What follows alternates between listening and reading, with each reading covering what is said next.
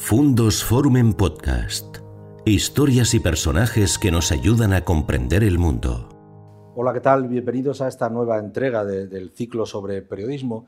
En estas entrevistas, conversaciones sobre, sobre la profesión eh, periodística, una profesión a veces denostada y a veces, eh, o siempre necesaria. ¿no? este ciclo que hemos puesto en, marcha eh, conjuntamente en la Fundación Fundos, a través de su canal Fundos Forum, y a través de diariodeleón.es. Y lo vamos a hacer en esta ocasión con María Rey. María Rey es eh, licenciada en periodismo, comenzó su carrera profesional en la cadena SER, fue responsable parlamentaria de Antena 3 Televisión durante muchos años, donde llegó además a presentar los telediarios, ha pasado por Televisión Española, por la agencia EFE y ahora forma parte de la plantilla de Telemadrid, donde conduce el, el programa matinal. Eh, María Rey, muchísimas gracias por, por estar, por, por eh, bueno, pues compartir estos minutos de, para hablar de periodismo. La prensa se enfrenta desde hace décadas a sus propias contradicciones.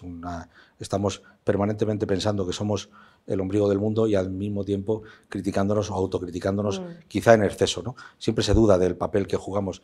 Y lo peor es que siempre somos los propios profesionales los más duros con nuestra propia profesión. ¿Por qué hacemos esto? Bueno, yo creo que forma parte de nuestra de forma de ver la vida, ¿no? de, del espíritu crítico que acompaña a cualquier profesional y que tiende a jugar en contra de nuestro propio equipo. Tendemos a ser eh, muy malos compañeros y a veces magníficos compañeros. No quiero que se entienda mal porque yo he trabajado muchos años en el Congreso, 20 años, con periodistas de todos los medios y el equipo que hacíamos entre nosotros para compartir y, poder llegar a todo, eh, eh, no sé si en todos los ámbitos y en todas las profesiones lo harían, pero cuando tenemos un problema, la profesión no responde todos a una o no, no mayoritariamente. Supongo que tiene que ver con una componente de ego, que también forma parte del, periodista, ¿no? que sobre todo está muy expuesto y cada vez está más expuesto con esa parte de ego, de envidia, de celillos, de, eh, bueno, eh, ahí hay un elemento un poco miserable en el oficio que hace que, a veces somos nuestros peores enemigos. Pero por otra parte, que seamos críticos con el oficio, con la forma de ejercerlo, no me parece mal, porque nosotros tenemos una herramienta extraordinaria para ayudar a la sociedad o para empobrecerla o para destruirla o por hacerle daño. O sea que tenemos que ser muy responsables porque la capacidad de comunicar, el tener un micrófono, en cualquier aspecto de la vida es una responsabilidad muy grande que deberíamos manejar con cuidado. En las entrevistas y conversaciones que, que hemos hecho hasta ahora, yo me he empeñado en, decir que esto no es una, una, un ejercicio de, de, fustigamiento permanente de la prensa. ¿no? Yo estoy absolutamente convencido del valor que tenemos, de la función social y además estoy convencidísimo de que la ejercemos bien. Bueno, en general sí. Tenemos nuestros errores, por supuesto, pero somos nosotros los responsables de abrir la puerta a nuestros críticos enlaza un poco con, lo que comentaba antes de, la falta de corporativismo, ¿no? Sí, es que el corporativismo lo entendemos mal a veces, ¿no? que es simplemente eh, apoyar a uno porque es periodista, porque tal, y a veces eh, somos muy poco generosos con nosotros mismos. ¿no? Yo creo que por lo mismo que te decía antes, porque hay una componente importante de ego y de que, y sobre todo en la televisión, yo he percibido siempre la sensación de que con la televisión cuando consigues una posición, un puesto, el que sea, hay unos cuatro o cinco como mínimo que sienten que se lo has quitado a ellos. Con lo cual es como siempre tienes una batalla interna porque ¿por qué a ti y a mí no? Porque tú estás tan expuesto. No todo lo que tenga tanta proyección tiene ese elemento negativo, ¿no? esa connotación de, que hay eh, personas que, se sienten eh, desplazadas y por tanto ofendidas y por tanto te quieren quitar de ese lugar. Porque dependemos mucho de la subjetividad. Mm. O sea, todo el mundo pensamos que nosotros lo hacemos mejor que el otro. Y, es inevitable depender de la subjetividad porque no somos sujetos, ¿no? somos sujetos. Y, además cada uno enfoca la información y la vida desde su propia experiencia vital también y desde su propia experiencia profesional. Y eso no es malo. Lo que pasa que yo vuelvo a lo mismo. Creo que es fundamental que sepas siempre que tienes en tus manos una herramienta muy valiosa y que tú tienes una responsabilidad añadida, como la tiene un médico, aunque no es comparable la, la, que tiene uno y otro, pero como la tiene un médico, o la tiene un policía, o la tiene un juez, o la tiene cualquiera, que puede mejorar o empeorar la vida de los demás. Nosotros no tenemos un impacto inmediato sobre la vida de alguien. A veces sí, a veces recogiendo un caso, siendo eh, justos con la verdad, coherentes, siguiendo una denuncia detrás de la que hay una gran injusticia, tú contribuyes a que esa persona tenga una oportunidad. Entonces tienes que saber que como tienes ese poder, también tienes esa responsabilidad. Y los inacabables cambios en los planes de educación. Hemos hablado en estas conversaciones mm. de, de la escasa preparación ya no digo de los periodistas, también de los políticos, de, fin, de, todo tipo de profesionales, porque insisto en no fustigar en exceso, porque yo creo que todo el mundo tiene una, hay una caída en la, culturización de la sociedad que también responde a los, bueno, pues a los continuos cambios en los planes de educación, mm. etcétera, etcétera. ¿no? Pero eh, todo esto, em, lo he preguntado en más de una ocasión, más, menos filosofía contribuye a una incapacidad mayor para reflexionar. No sé si tanto eso, que yo creo que la filosofía es muy útil y hay que mantenerla con una presencia, no presente, pero como una opción, desde luego en los estudios, pero no tanto eso como el concepto de la formación que tenemos en este país. Lo tenemos mal enfocado. Para empezar, no se encuentra la formación ni el empleo. Estaba comiendo precisamente hoy con una persona de la COE y le decía, pero ¿cómo podemos encontrar tantos dramas de gente que no encuentra trabajo y tantos dramas de empresarios de servicios que no encuentran mano de obra? Y empezó a darme datos de faltan 70.000 camareros, 5.000 conductores de camión. Y es cierto, hay un, hay un desfase ahí. ¿no? nos hemos enfocado mucho a la formación universitaria, nos hemos olvidado de la formación intermedia y técnica, y en la formación universitaria estamos primando, eh, todavía no estamos adaptándola a las necesidades. Yo me acuerdo hace 30 años, tenía una compañera en la agencia F de periodista americana, y ella había estudiado eh, otras cosas. Ella había estudiado una mezcla de políticas y economía y luego había hecho un máster en comunicación. O sea, eso era la segunda parte. Primero había una formación más, mm, digamos, de, darte las bases de lo que te puede servir como herramienta. Y la comunicación es un elemento añadido. Aquí seguimos yendo a la Facultad de Periodismo cuando yo pienso que el periodismo tenía que ser el complemento a otra formación. O sea, ya se está enfocando mucho así pero tú estás viendo extraordinarios periodistas, yo he tenido siempre alrededor que nunca estudiaron periodismo, se licenciaron en otra cosa.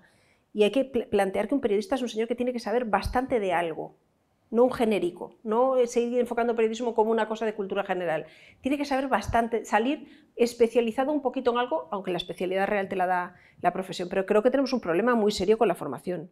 Y eso tiene también que ver con, la gente que abandona los estudios por falta de estímulos. ¿no? Yo he tenido la suerte de mandar a mis hijos a estudiar trimestres fuera y alucinaba con las diferencias. Pero esa, esa pérdida de cultura califica a la sociedad. Mm. Y si la califica la sociedad, eh, esa sociedad va a ser menos exigente, porque no tiene eh, cualificación, menos exigente con los contadores de la realidad, que somos nosotros. pero yo no creo de todas maneras que, que, el problema no sea solo que nos exigen, porque si tú te vas a, comparas la formación que das a un chaval aquí en bachillerato con la que le das en Estados Unidos, te, da la risa. O sea, ellos no saben ni la cuarta parte de lo que sabemos nosotros del mundo, de la geografía, de la cultura, de, cualquier cosa. Ellos tienen una, cultura muy, muy, local, muy pequeñita y muy estrecha pero muy enfocada. Desde el momento en que alguien tiene capacidad extraordinaria para algo, se enfoca por ahí, no se especializa. Yo creo que el término medio está en las dos cosas. Eh, ¿El nivel de exigencia ha cambiado? Sí, pero el problema no es que seamos menos exigentes, como cuando yo era pequeña iba a una escuela nacional de un pueblo, una aldea de Orense, donde eh, había que aprenderse los ríos de memoria, el que faltaba le daban con una vara por cada vez que se equivocaba. Es que no, no es volver al pasado, es adaptar, es, ir al futuro. Y la formación que tienen en otros países está, no está enfocada tanto en la memorización como en una forma más práctica y más interactiva de aprender. Entonces tenemos que cambiar la forma de aprender y tenemos que aprender también que nos enseñen a, hacer críticos, a ser críticos y la filosofía hace falta que seamos críticos. Y tenemos que tener más culturas de la sociedad, ¿no? la más cultura cívica. Yo me refiero con esto a, le llamamos picaresca a saltarse la cola, a tirar papeles por la calle o a romper una papelera, a prenderle fuego a una señal. Eso no es picaresca, eso es mala educación. Y eso se aprende desde la escuela hasta la casa. Entonces, hay cosas que hay que modernizar en la formación y eso y, no creo que aquí estudiemos mucho menos que en otros lugares. Yo creo que no lo estamos enfocando bien. Usted ha hecho una, una gran parte de su carrera profesional en la televisión, mm. prácticamente toda, ¿eh? salvo la, bueno, la etapa de, la etapa de F, también era... básicamente en F Televisión también estuve. Sí, eh, eh, el show se ha impuesto a la información. Cada día más, va ganando espacio. Hay un, antes en televisión había entretenimiento e informativos y ahora hay un espacio muy grande que es el infoentretenimiento, que no es una fórmula mala en sí misma, porque es la forma también de llegar con información a un determinado público que no admite la información pura y dura porque le aburre o porque le abruma, que cada vez hay más gente que se, abrumada por, se ve abrumada por las desgracias que les contamos y no quieren saber nada de un telediario, pero si les cuentas las cosas de otra manera, si las, si las acercas a la calle, preguntando a la gente de la calle, si lo, cuentas a través de historias personales, está muy bien. O sea, quiero decir, hay un, hay un nicho, y yo es un nicho que he descubierto ya en una etapa muy adulta de mi carrera, porque yo hasta ahora había hecho información pura y dura, y en Telemadrid estoy haciendo infoentretenimiento, pero tiene mucho riesgo, porque el infoentretenimiento no deja de ser info, y hay que estar vigilante para no convertirlo en un show y para no hacer eh, de, la información eh, una frivolización constante de cualquier cosa. Eh, el problema es que somos muchos compitiendo por unos cuantos, cada vez queda menos gente viendo la tele y aquí no vale todo, no podemos jugar con las historias de la gente, con, lo que le importa. Hay que, yo en ese sentido tengo como constantemente una, una, una lucha interna de quiero hacer este producto, la audiencia me marca un producto mucho más simplón, más frívolo, más tal, porque veo lo que en el minuto a minuto lo que audiencia y tengo que ir equilibrando, ¿no? Y es un constante equilibrio y no todos los días se consigue. Las redes sociales se han apropiado de alguna manera del papel de los medios de comunicación. Lo digo porque, porque eh, bueno, pues ahora eh, todo el mundo sabe lo que ha ocurrido, pero casi nadie sabe por qué.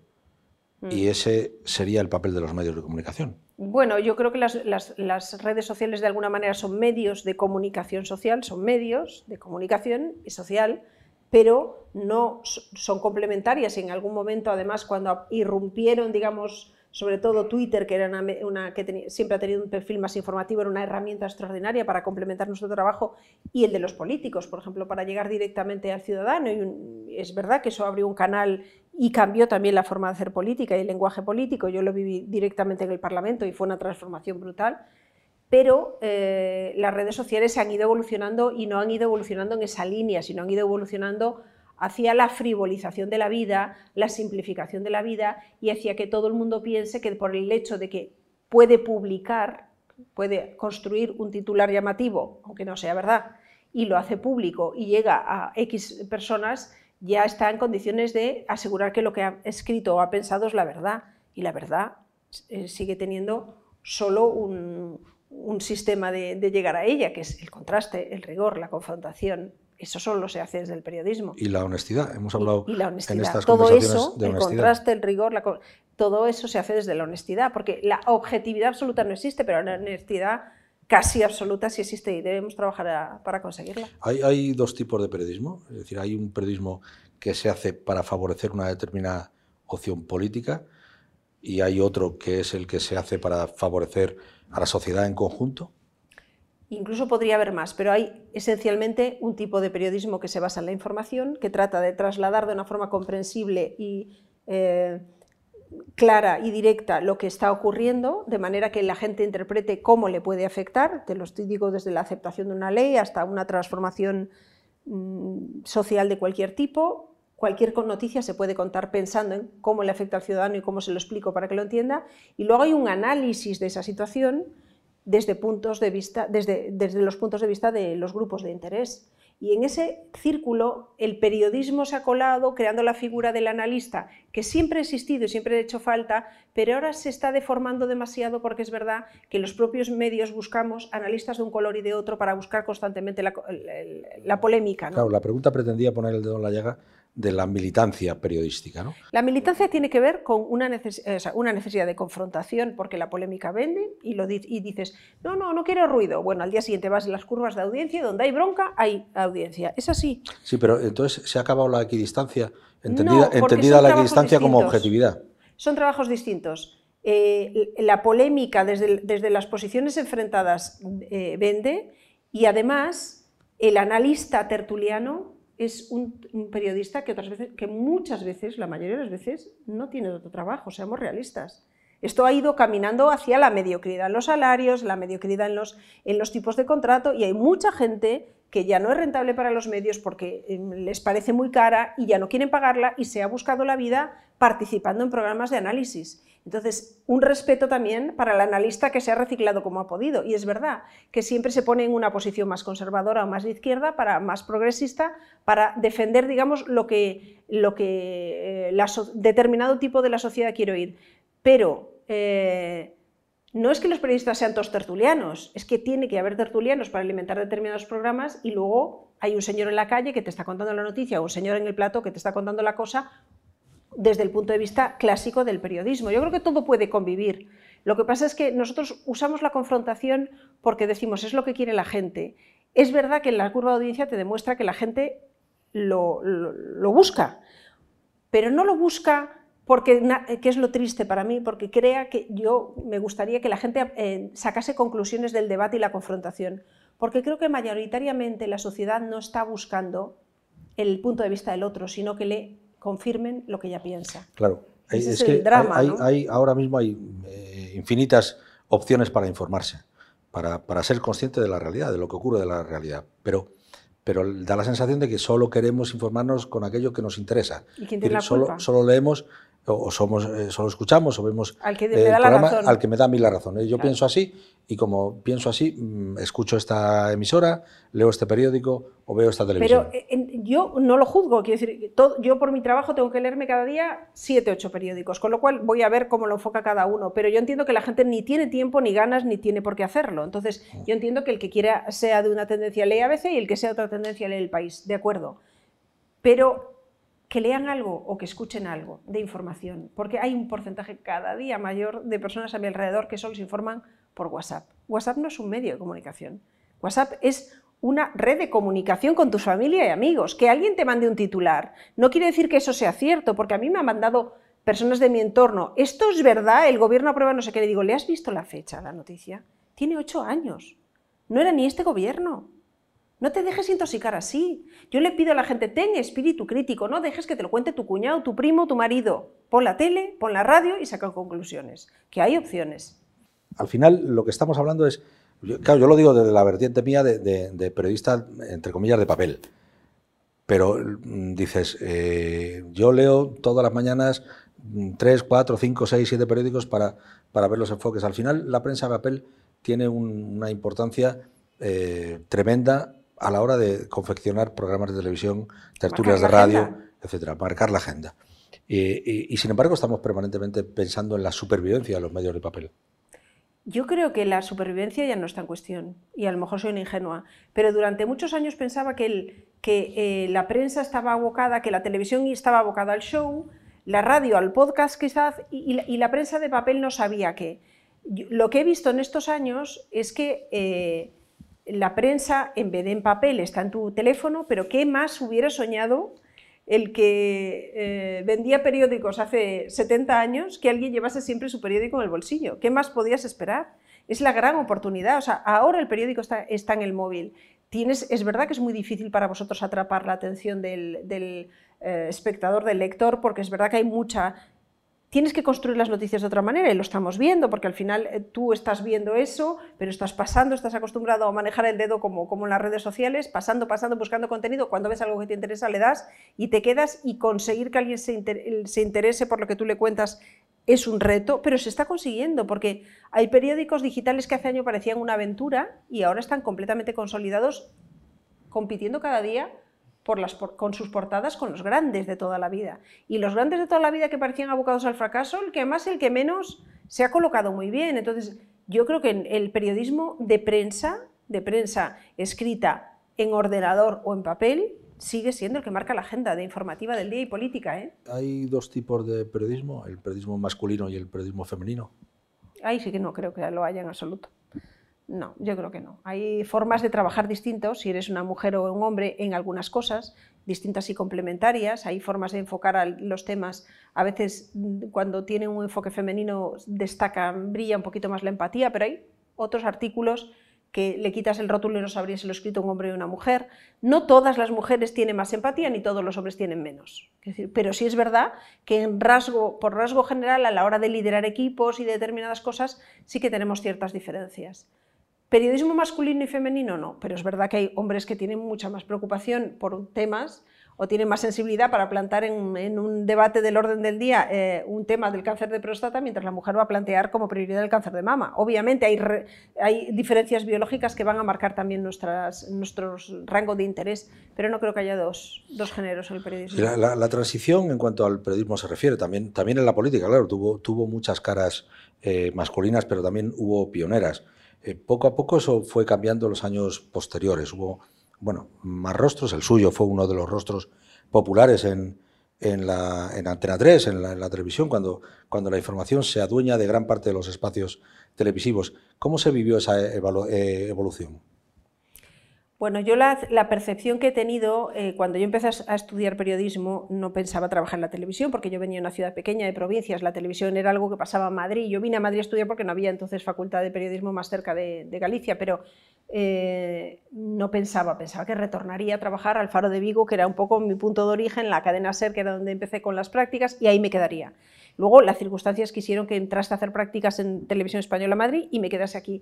Eh, yo tenía unos modelos. Mis modelos eran gente de referencia en el periodismo que tenía un tono, una solemnidad, una forma de llegar. ¿no?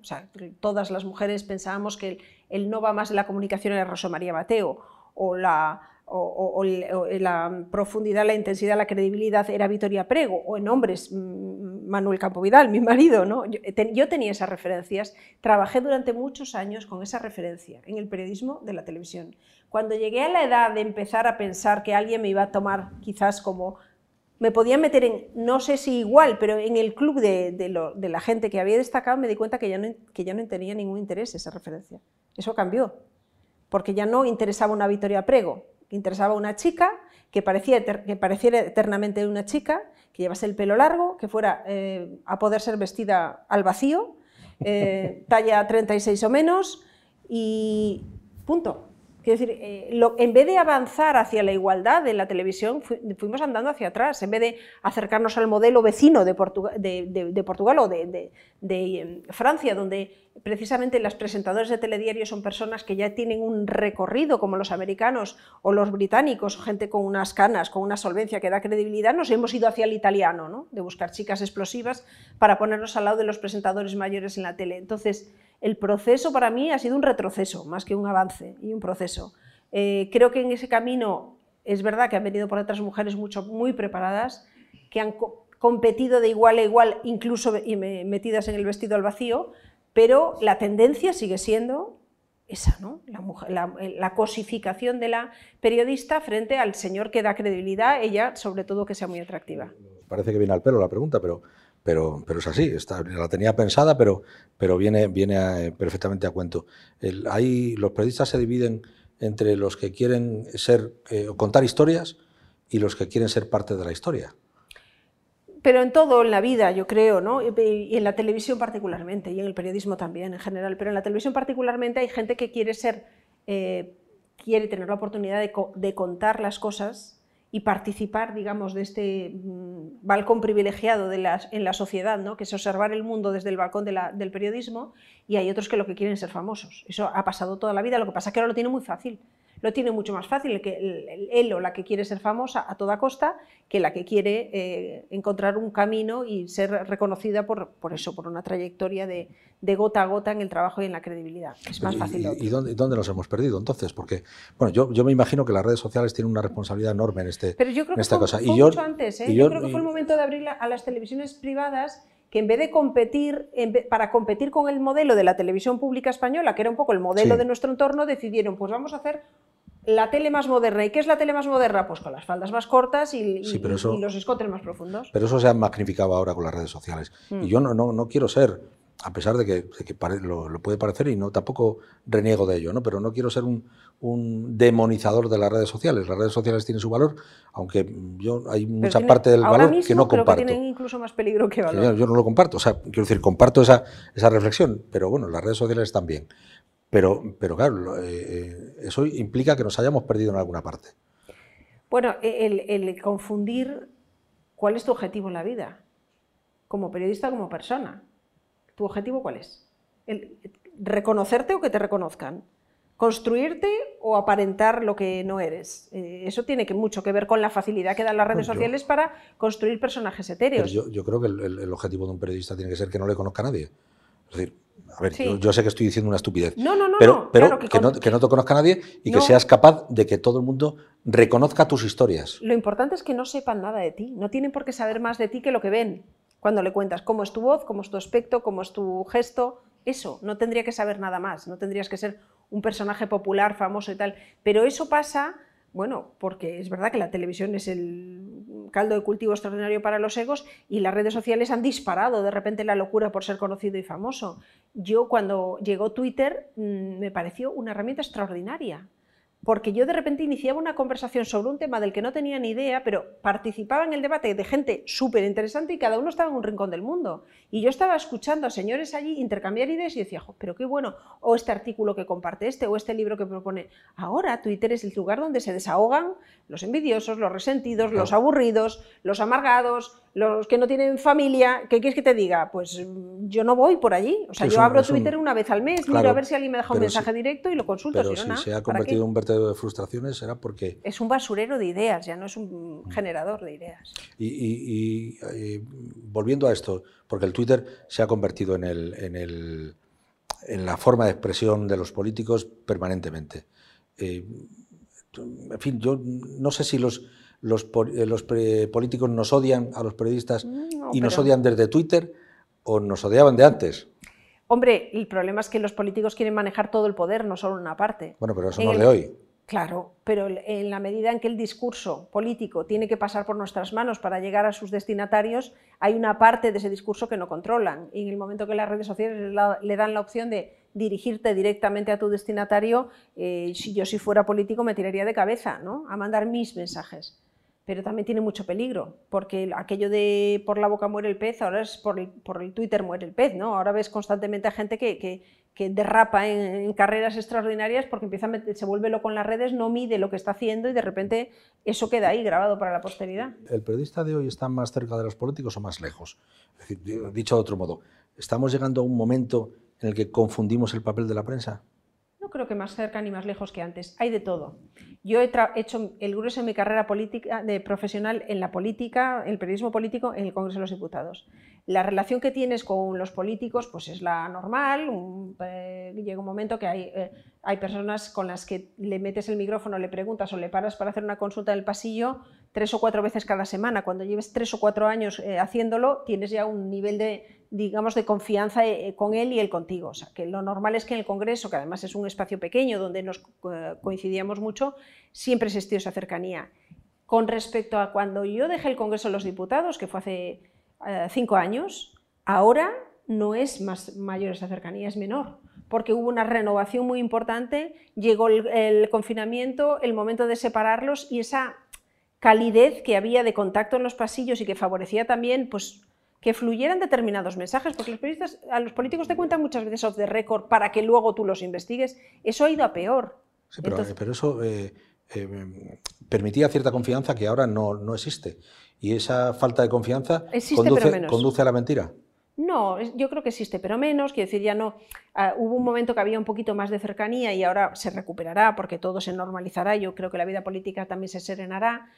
Pero, pero lo que pasa es que lo que hemos visto es que en, este, en estos tiempos han proliferado un perfil de programas que tiene mucho de, periodistas ejerciendo eh, de, portavoces políticos que en ese momento no están ejerciendo como periodistas, sino están ejerciendo o como portavoces políticos o como tertulianos o como entretenedores, pero son de formación eh, periodística y de contenido político. Pero eh, con, con, ser verdad que hay gurús eh, o periodistas que se han convertido en gurús de la política. Hay mucho periodista también que quiere hacer política, pero nuestra misión no es hacer política. Muchos que no, no, saben dónde está el límite. Claro, una cosa es que tú digas el PP quiere esto o el PSOE ha tomado esta decisión porque calcula que esto es lo que va a ocurrir y otra que tú le digas al PSOE lo que tiene que hacer es esto y el PP lo que tiene que hacer es lo otro. Es que esto es el matiz. Yo creo que eso, eso ha existido siempre, pero era menos. Ahora como hay muchos más eh, foros, pues lo hacen en más sitios, pero siempre ha existido. ¿no? Sí, pero hay, política en, todos los ámbitos de la sociedad. Hay política en el deporte, hay política en los sucesos, hay política en todas partes, pero, pero algo, algo, algo se, ha, confundido ya. Bueno, porque hemos contaminado la vida pública del discurso político, digamos, eh, cada vez más frívolo y más eh, infantil y más digamos, con menos, eh, menos proyección a largo plazo, ¿no? más cortoplacista, que, hay, que ha alimentado el debate en, los, en, estos últimos años. Han coincidido una serie de circunstancias, llegadas de nuevos partidos, la necesidad de un nuevo lenguaje, de una renovación que se ha entendido mal, porque un nuevo lenguaje no es decir las cosas, sí es decir las cosas de una forma más clara. Ya no se habla en el Parlamento como se hablaba en la transición, pero entre lo que se los discursos eternos de la transición y la sarta de tonterías que a veces se escuchan en la tribuna hay un término medio, que es un discurso inteligente para personas maduras, que son las que están al otro lado escuchando, y eso no se hace. En, en lo que va de año ha habido cinco asesinatos de periodistas en México. Creo que ya van más. Estaba leyendo esta mañana y creo que ya han subido un par pues de ellos. Puede ser. Fíjate, puede ser. bueno, por ahí eh, andarán. aquí, aquí de repente en la política se le dio por, por señalar a determinados periodistas mm. que no estaban eh, eh, bueno, pues en consonancia con la opinión del político de turno. ¿Eso significa un retroceso para la clase periodística de este país? en fin, no quiero hablar de México, no quiero hablar de China, no quiero hablar de Cuba, no quiero hablar de eso, que son cosas un drama muy absolutamente distintas. En México con la seguridad en el país y con el periodismo. Nada que ver, Una pero profesión tremenda. Han muerto los mismos que en Ucrania, están en guerra. Pero no, no, quiero, no quiero compararlo, pero, pero bueno, pues de repente hay un espejo ahí que te dice, cuidado. Es que todo lo que sea frivolizar tiene mucho riesgo. Podemos ser nosotros, pueden ser los médicos, puede ser cualquier oficio. Frivolizar con las cosas públicas tiene mucho riesgo. Eso al fin y al cabo es la esencia del populismo. ¿Qué es el populismo? Frivolizar, ¿no? Es contar cosas complejas, con lenguaje simplista, simplificar al, máximo para que lo entienda el que menos estudios y menos formación tiene, es creer que ese pequeño porcentaje de población que no, entiende, digamos, determinados discursos porque no tienen em, suficientes mm, herramientas, son todos y hay que hablarles a todos como si fueran tontos. Eh, pues claro que tiene un riesgo para la profesión. No tanto porque nos coloque en la diana y que pueda convertirnos en, eh, en, una profesión de riesgo, porque no creo que estemos en ese punto. Te puede dar un tortazo a alguien por la calle, pero no creo que un disparo, porque no estamos en ese nivel y este es un país seguro.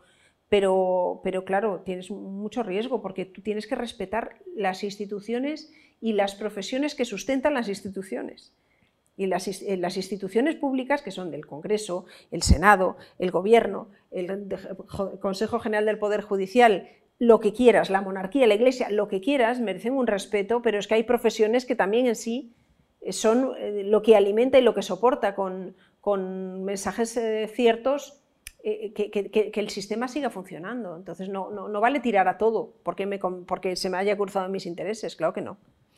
María, en, estas eh, conversaciones, estas entrevistas, eh, yo, tienen un destino, aparte de la sociedad que quiera, que quiera bueno, bucear un poco en, la profesión periodística, eh, tienen el objetivo de que las jóvenes generaciones de periodistas bueno, pues, pues, crezcan un poco más y sean autocríticas y que no pierdan esa capacidad de crítica que tenemos que tener los periodistas. ¿Qué consejo le daría a quien empieza en esta profesión?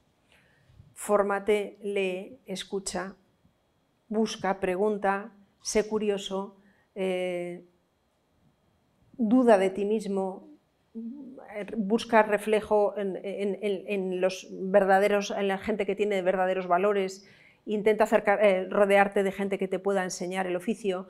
Al final, eh, lo mismo que le, le recomendaría es lo mismo que hubiera valido a mí.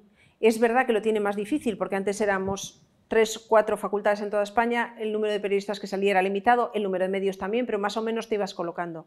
Ahora es, eh, completamente distinto, hay muchísima, demasiada gente formada, pero también es verdad que hay otras oportunidades y el periodismo tiene otras derivadas y se puede conseguir. Pero la base sigue siendo la misma. Contra las fake news, contra el populismo, contra las mentiras, solo hay una cosa, el rigor, la honestidad, el trabajo eh, y el escuchar. Que yo creo que las prisas estas locas que nos lleva esto de ser los primeros en contar las cosas sin contrastar, sin preguntar, hace que cada vez escuchemos menos y el periodista cada vez escucha menos.